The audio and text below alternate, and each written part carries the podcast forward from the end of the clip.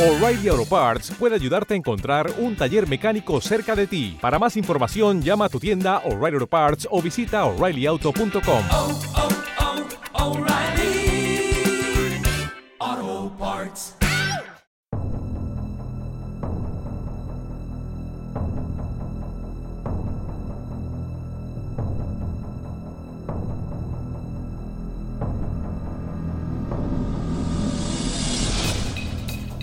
Bienvenido a los cuentos de la Casa de la Bruja, tu podcast semanal de ficción sonora, de misterio, ciencia ficción y terror. Cada viernes al caer la noche, un nuevo audio. Escúchanos si te atreves.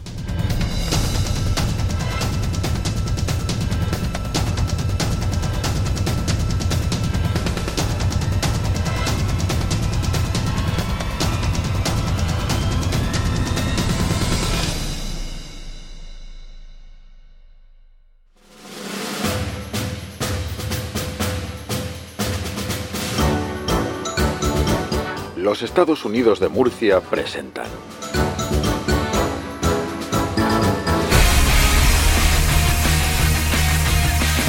Urge Fancine.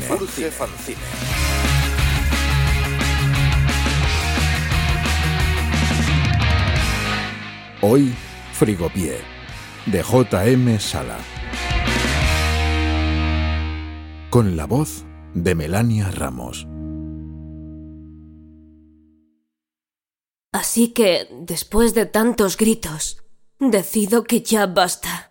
Voy a mi cuarto, me pongo unos pantalones, mis pantalones. Me recojo el pelo, mi pelo, y salgo de casa, sin dar un portazo, sin montar más numeritos de feria. Bajando las escaleras veo que tengo dos llamadas perdidas de mamá. Observo cómo la pantalla se ilumina y parpadea, pero no se lo cojo. Esta tarde yo decido. Y lo que... lo que he decidido esta tarde es que quiero un frigopié.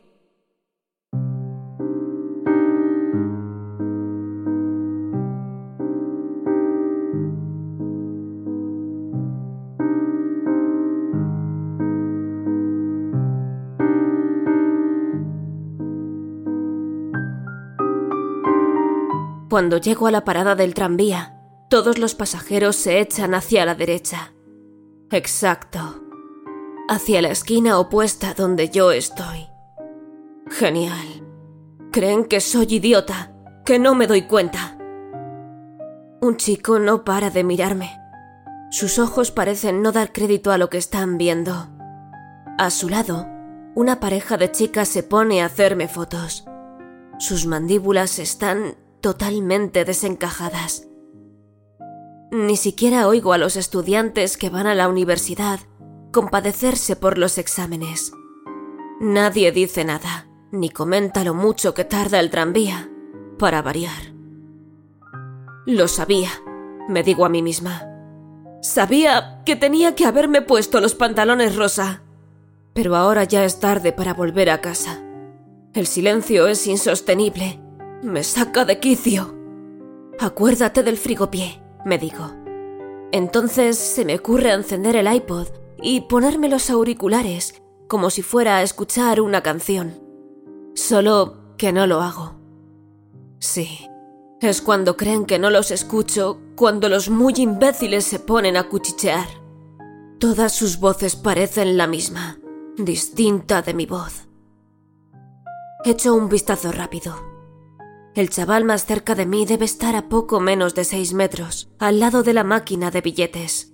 No para de murmurar cosas ininteligibles. Trata de echarse hacia atrás, pero en la esquina de la parada hay demasiada gente apelotonada tras él. Falta espacio. También hay una señora con un bebé en el carricoche. El niño no para de llorar desde que he llegado, pero su madre, que parece muy asustada, le dice que se calle, pero no se calla. El niño no puede dejar de llorar.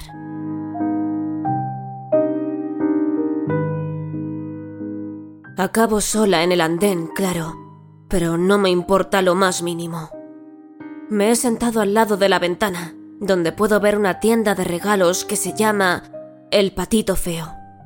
Me encanta esa tienda. Enrique y yo solemos ir todas las tardes después del instituto. Corrijo. Solíamos. Conforme el tranvía asciende por la avenida, noto cómo empiezo a calmarme. Y eso es bueno. Tiene que ver el hecho de estar escuchando algo de música. Mamá siempre me dice que escuchar canciones podría ayudarme. Tras un buen rato arriba y abajo con mi iPod, solo me queda un 20% de batería. Fantástico. Decido poner en aleatorio una lista de Spotify que combina grupos indie de entonces y ahora pasando por clásicos hasta las últimas tendencias. Sí, mamá tenía razón.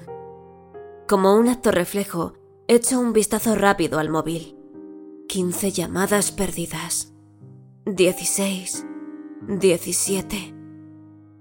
El pensamiento pasa por mi cabeza como un relámpago, al mismo tiempo que el tranvía llega a una nueva parada. Quizá debería llamarla. Quizá debería pedirles perdón. Una pareja, como la pareja que Enrique y yo fuimos una vez, entra en el vagón. El chico lleva a la chica por la cintura. Parecen felices. El chico, mucho menos guapo que Enrique, gira la cabeza hacia donde estoy sentada. Cielos. No sabía que un chico pudiera gritar así.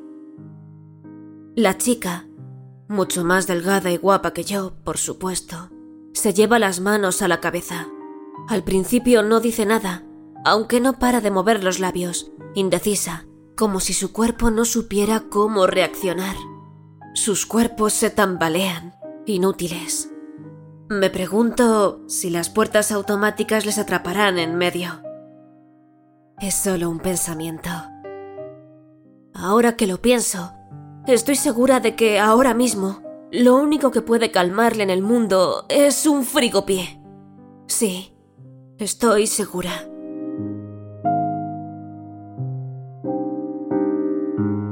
Mientras la música suena, el mundo está en silencio. Sin embargo, a veces entre canción y canción, alcanzo a oír un ligero ruido de fondo, sonidos que se cuelan por los auriculares son los pasajeros del vagón continuo, golpeando las ventanas con un frenesí amortiguado por el cristal. El volumen está al máximo, así que decido pasar la canción antes de que termine, para ahorrarme los 5 o 10 segundos de espera entre cada canción. Sí, así yo estoy mejor.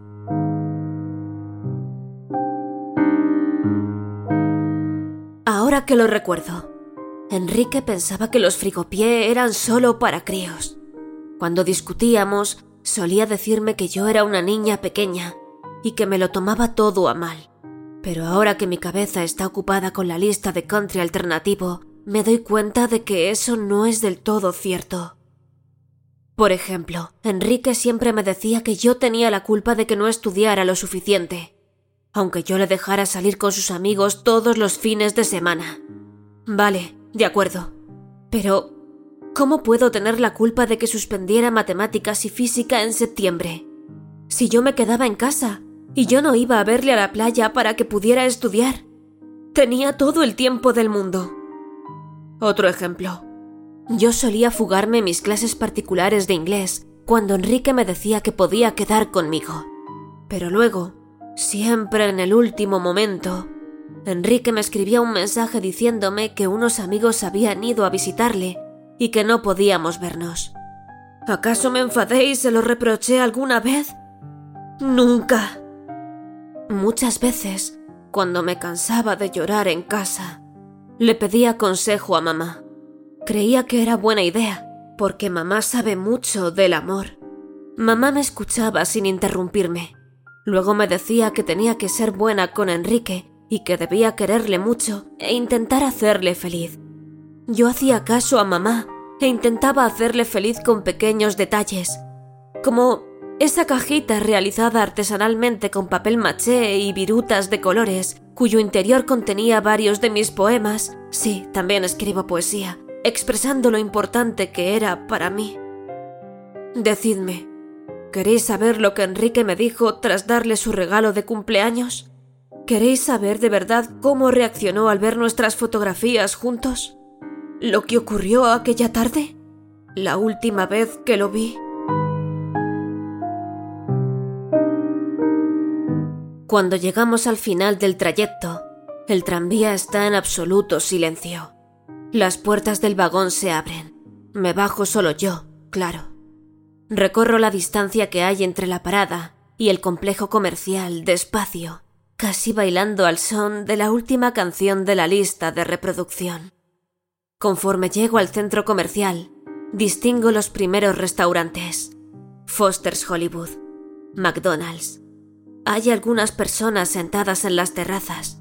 Sin embargo, en cuanto me ven llegar apartan las sillas y echan a correr hacia los aparcamientos. Padres que recogen a sus hijos de los brazos, amigos que saltan por encima de las vallas. Sus cuerpos tropiezan unos contra otros de forma inútil sin éxito, una y otra vez.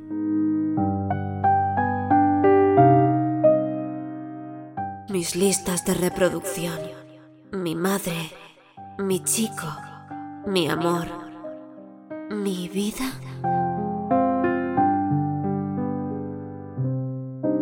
No soy perfecta, eso lo sé. Soy algo descuidada con mi aspecto, aunque me he prometido apuntarme a un gimnasio el mes que viene y tengo una memoria pésima. Por ejemplo, ahora mismo no recuerdo si la tienda que vende los frigopiés está a la derecha, cerca de los cines, o al fondo, en la tienda de chucherías de la planta baja. Las puertas del centro comercial se abren sin hacer ruido, al contrario que las sillas cayendo al suelo o los clientes del Burger King saliendo disparados lejos de mí. Distingo un pequeño tumulto de cuerpos, aprisionados como sardinas en las escaleras mecánicas. No lo conseguirán. Empiezo a dar mis primeros pasos en el interior del complejo.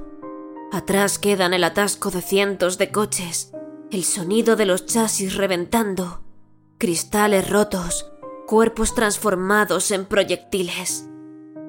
Sí, ahora me acuerdo. La tienda de helados tiene que estar a la derecha. Una pareja no para de hacerme fotos. Fotos de mí entrando en la heladería. Fotos de mí tratando de pedir un helado. Resulta ser una yogurería de productos naturales. Estupendo. Aquí nos sirven frigopié. Más buenas noticias.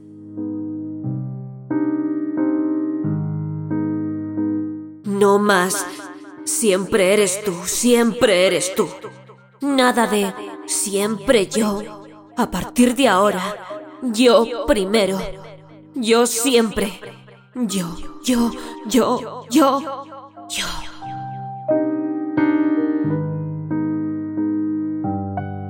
Recorro los pasillos desiertos del centro comercial hasta llegar a la tienda de golosinas.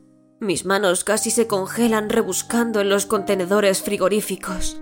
Twister, Magnum, Nada. No tienen frigopié. Vuelvo sobre mis pasos hasta llegar a la puerta principal. Distingo destellos al otro lado, azules y blancas y también rojas. Me acerco un poco más. Es entonces cuando los veo. Hay como una docena de coches policías repartidos sobre el aparcamiento. También veo un helicóptero, cuatro furgones negros, escucho una voz tras un altavoz. Palabras de advertencia y terror. Me quedo un rato contemplando el paisaje al otro lado de la cristalera.